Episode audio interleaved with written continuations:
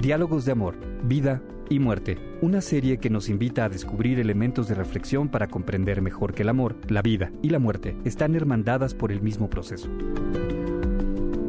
Presentada por el sacerdote jesuita Víctor Pérez Valera, quien es licenciado en Filosofía y doctor en Teología. Es catedrático de la Universidad Iberoamericana y su labor de docencia comprende temas tan diversos como antropología teológica, ética para abogados, teoría del derecho y filosofía del derecho. Además es autor de una docena de libros que cubren la misma diversidad de temas. Cada semana nos compartirá una reflexión sobre amor, vida y muerte. El superhombre de Federico Nietzsche.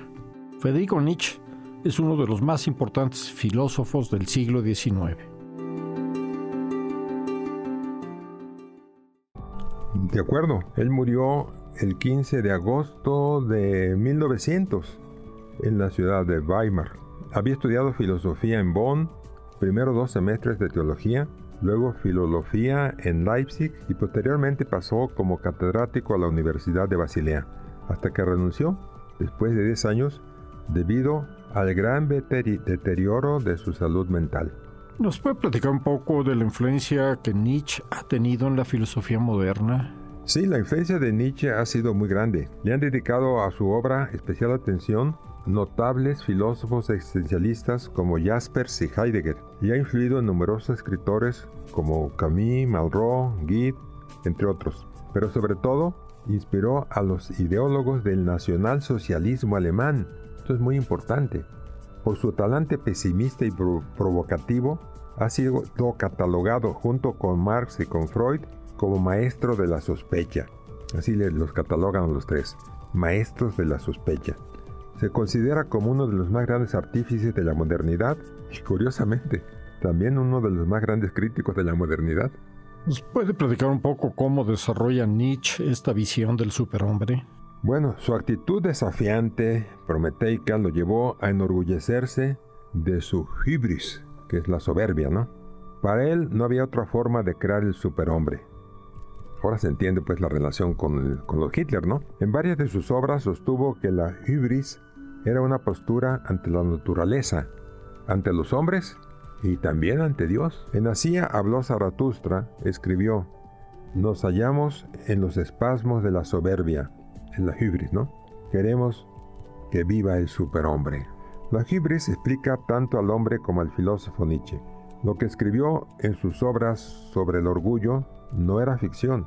Él lo vivía en la vida diaria. Ida Offerbeck, quien conoció profundamente al filósofo, escribió en sus memorias que Nietzsche odiaba al hombre normal, como él no podía hacerlo.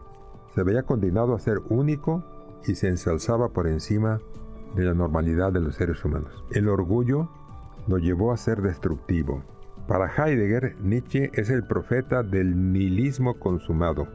Arremetió contra todo y contra todos, hasta con su gran amigo Wagner. Atacó al ateísmo optimista, criticó la cultura, la religión y el progreso. Fue especialmente duro contra la moral, contra toda moral, excepto, claro, la moral del, superhombre, ¿no? Su voluntad de poder. Para él toda moral se enmascara en un egoísmo radical, en una gran hipocresía.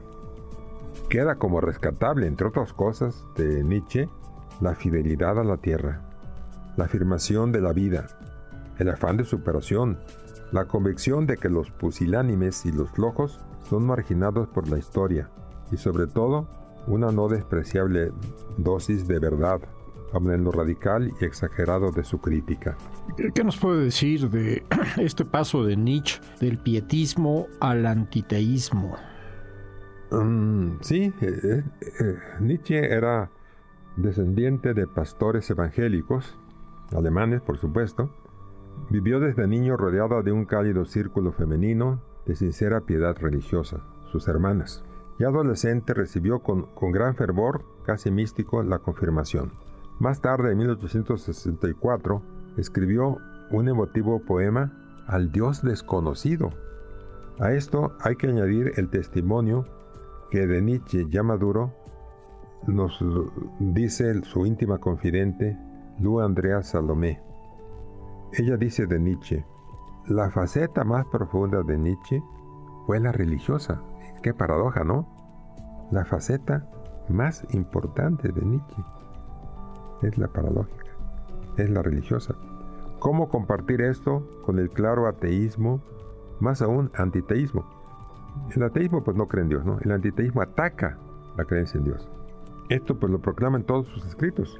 Karl Jaspers, pensador no religioso, después de haber reflexionado sobre la filosofía de Nietzsche, dice, su trascendencia nihilista no consigue reposar en el ser.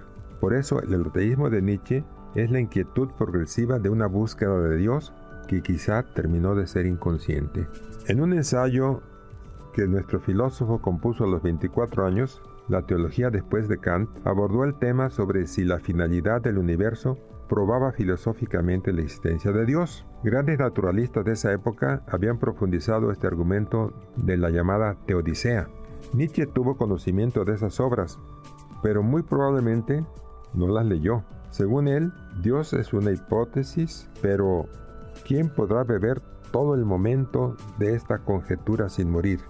Quitaremos al Creador la fe en él y al águila su balanceo en las alturas. ¿Usted podría decir que Nietzsche naufraga en su propia ideología? En cierto sentido se puede afirmar esto, sí. Nietzsche fue considerado como nadie en su doloroso y terrible, lo doloroso y terrible que es el vacío existencial, el vacío religioso, cuando se asume a fondo, ¿no?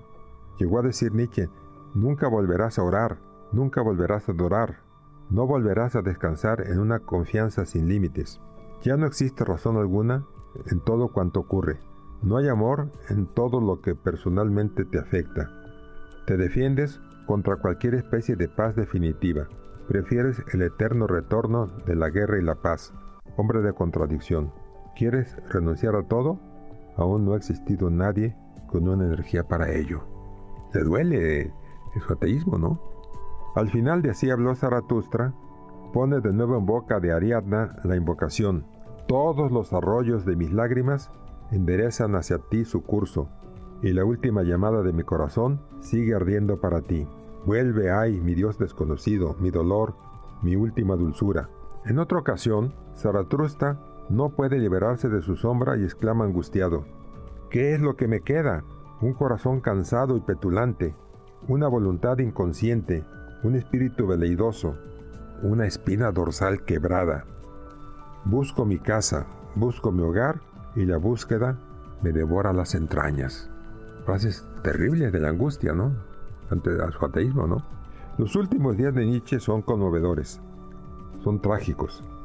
Como un gigante trató de cuestionarlo todo, pero su enorme esfuerzo acabó cambiándolo, transformándolo. En medio de su locura se creía el dios Dionisos y en ocasiones llegó a afirmar, a afirmar cartas, ¿no? Como el crucificado.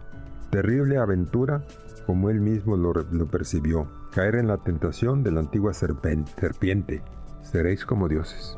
Pues bueno, nos ha hecho reflexionar muchísimo en esta conversación. Gracias, gracias a todos ustedes que nos escuchan, que nos siguen. Nos vemos la próxima semana.